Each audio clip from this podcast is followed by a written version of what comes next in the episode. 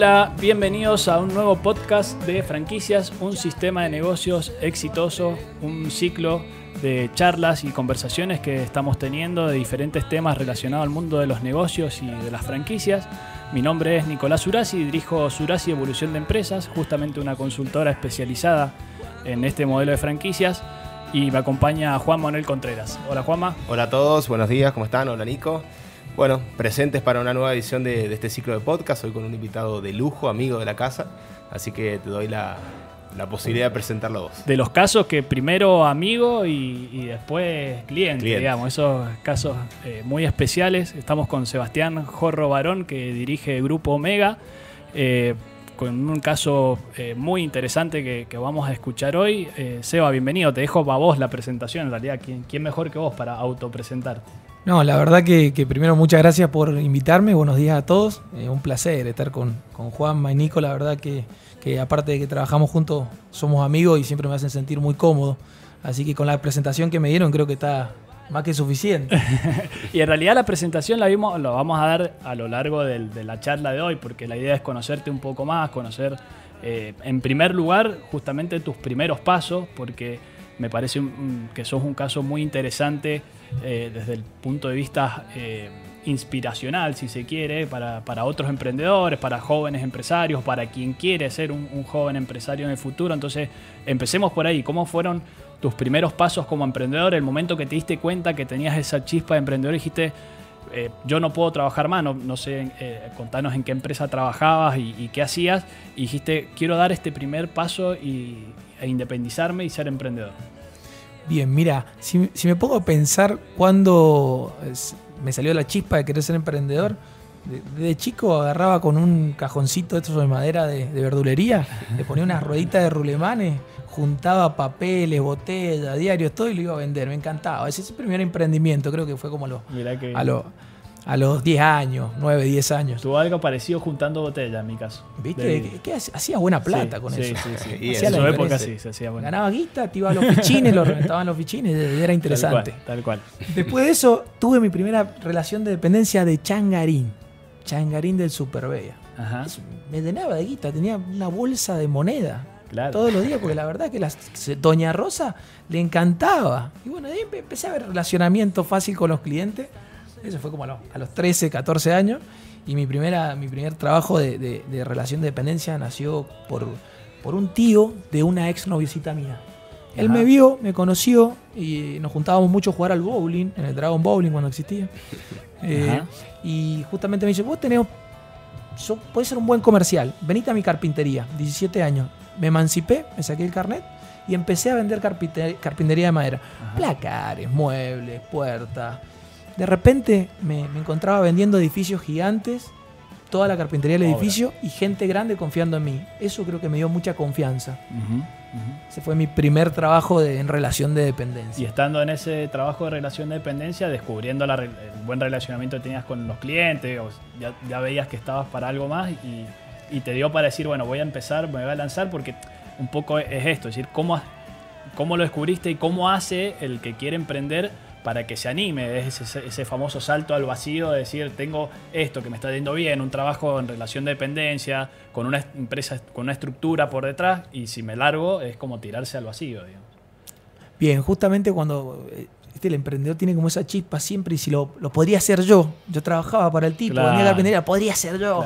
y, es como que tiene mucha, mucha pasión, mucha fuerza, y te diría que esa pasión más tirada a la parte de emociones, que a la parte racional. Y creo que ahí es uno de los primeros problemas que tenemos los emprendedores. Ajá, la parte emocional. Exactamente, mira, y ahí se me ocurre cómo, cómo sucedió esto. Verdaderamente no me quisieron pagar una comisión.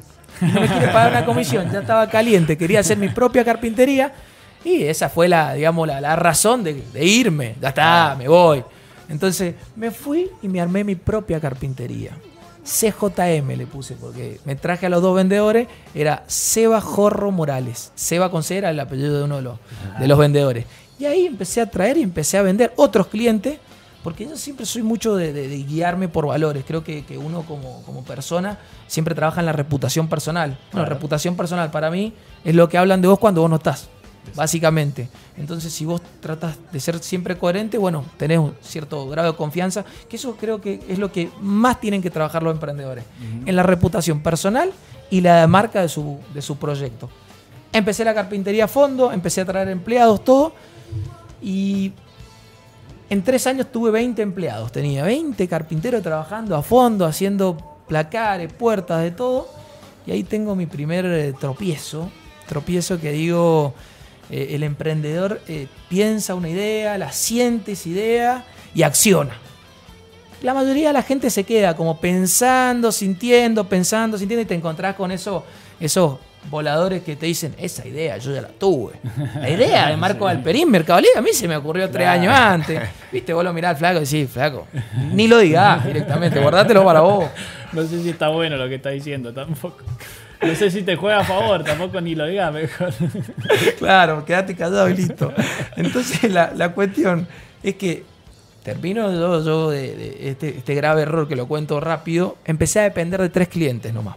Cuando vos tenés un emprendimiento y, y, tu facturación depende de pocos clientes, vos no tenés el emprendimiento, vos trabajás para esos clientes. Claro. Entonces sos empleado de esos clientes, porque cuando uno de esos clientes se funde, cuando me pasó a mí, tenés un toco de 20 centímetros de cheque de vuelta y eso te, destruye. No te puedes levantar de eso y ni siquiera lo puedes sostener.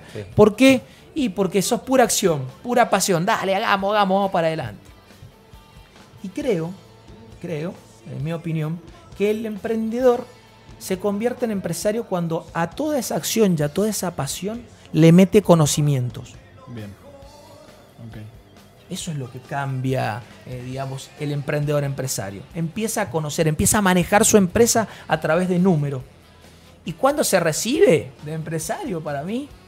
Cuando el tipo básicamente puede irse de su empresa y la empresa sigue funcionando igual. Funcionando.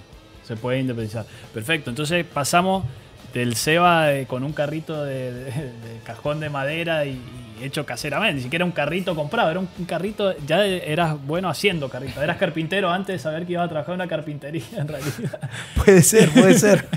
y, al, día de hoy a dirigir, eh, en el caso ya entrando específicamente en Grupo Omega, contanos un poco de qué se trata la, empresa, cuánto, bueno, hoy manejas un, un staff muy grande de personal, contanos ya el presente de, ese momento, que, de esos pasos iniciales a, lo que es hoy la empresa que, dirigís. Bien, bueno, justamente hoy Grupo Omega, que me toca trabajar, eh, me toca hacer un trabajo que no es el de que más me gusta, básicamente, pues estoy hecho, lo conversaba antes con ustedes, eh, el trabajo de SEO, de SEO fundador, ese nombre, apellido, tiene todo ese puesto. Y el deseo fundador es un trabajo en el cual te toca constantemente hacer estrategia de la empresa, mirar estos números, meter gestión y un poco generar planes de acciones que con este mundo cambiante haces planes para no cumplirlo, para luego hacer otros planes y, te pasas la vida planificando cosas que no van a pasar al fin.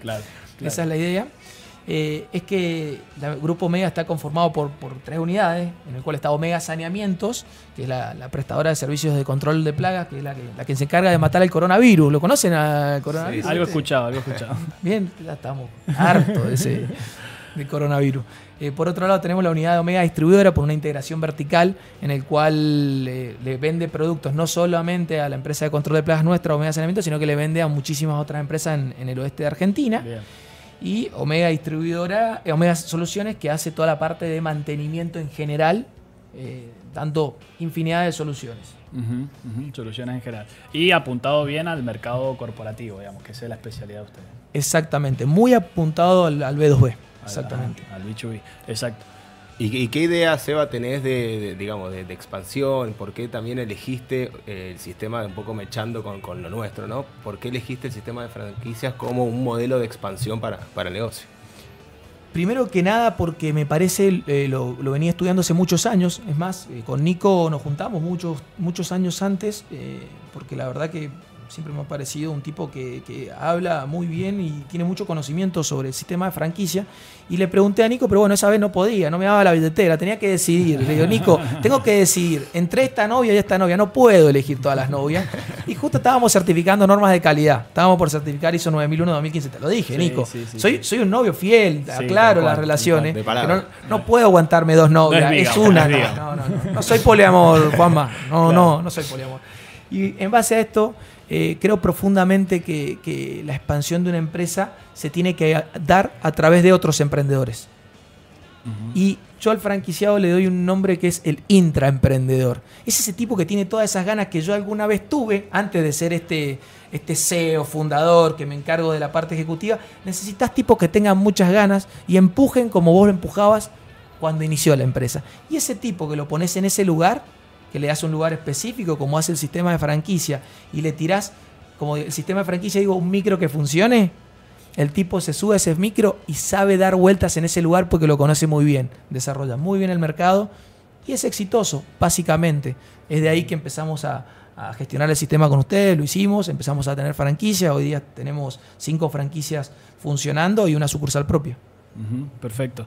Y con una idea de seguir expandiéndose a nivel nacional, incluso hemos hablado también de abrir mercados internacionales. ¿Cómo, cómo ves ese, ese próximo objetivo de, buscar, o, a ver, un poco entrando en los zapatos del, inversor o del, del franquiciado, el futuro franquiciado, con qué se va a encontrar, digamos, con qué se va a encontrar a la hora de eh, elegir a Omega como, como franquicia, cuáles serían sus trabajos, qué abarcaría, qué perfil estamos buscando de inversor. Y qué mercados, ¿no? ¿A qué mercados, digamos, queremos apuntar?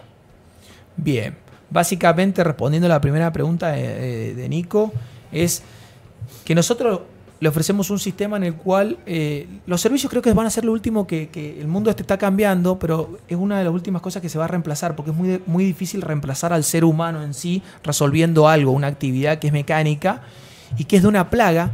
Y justamente esta última pandemia nos trajo mucho conocimiento a la gente, enseñándonos que las plagas no, nos pueden matar. Y el mercado creció un montonazo más. Entonces se va a encontrar con un mercado que tiene mucho conocimiento sobre plagas que realmente le dio importancia a esto. Entonces los pedidos de servicio aumentaron muchísimo y mucho para desarrollar. Un sistema que funciona, que tiene, manejamos más de 1.200 clientes que, dentro de muchos, muchos de esos clientes son corporativos y tienen sucursales en muchos lugares del país y hasta internacionalmente, en el cual se va a encontrar también con clientes que ya tenemos nosotros que va a poder atender de una y un mercado que lo va a poder desarrollar fácil porque se solicita mucho el servicio.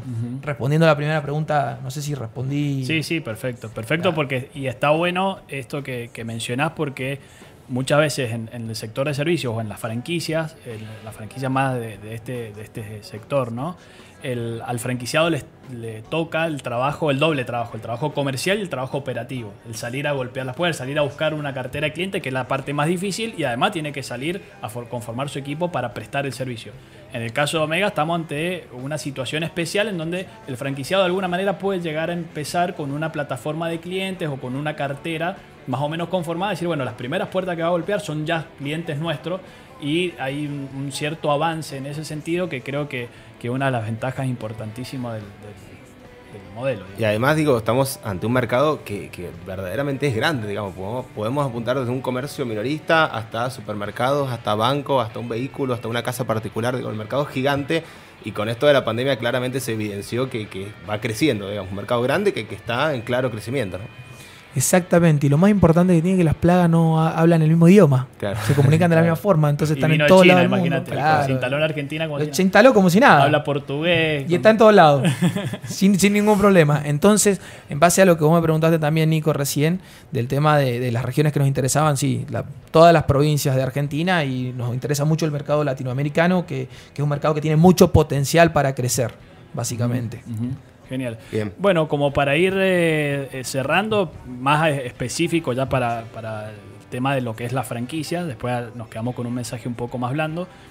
En lo que es la franquicia, eh, les contamos que estamos con, un, porque somos muy buenos y queremos apoyar a los emprendedores, estamos con una, con una promoción, si se quiere, especial para las primeras franquicias que salgan de, de Mendoza en el derecho de ingreso, por lo cual tienen una barrera eh, bastante baja, digamos, al momento de acceder a, la franquicia, eh, con una inversión muy moderada y que se puede recuperar rápidamente con esto que hablamos las ventajas de ya tener una cartera de cliente conformada, por lo cual los que estén interesados creo que es la oportunidad de investigar un poco más sobre esta franquicia y la posibilidad de desarrollarla.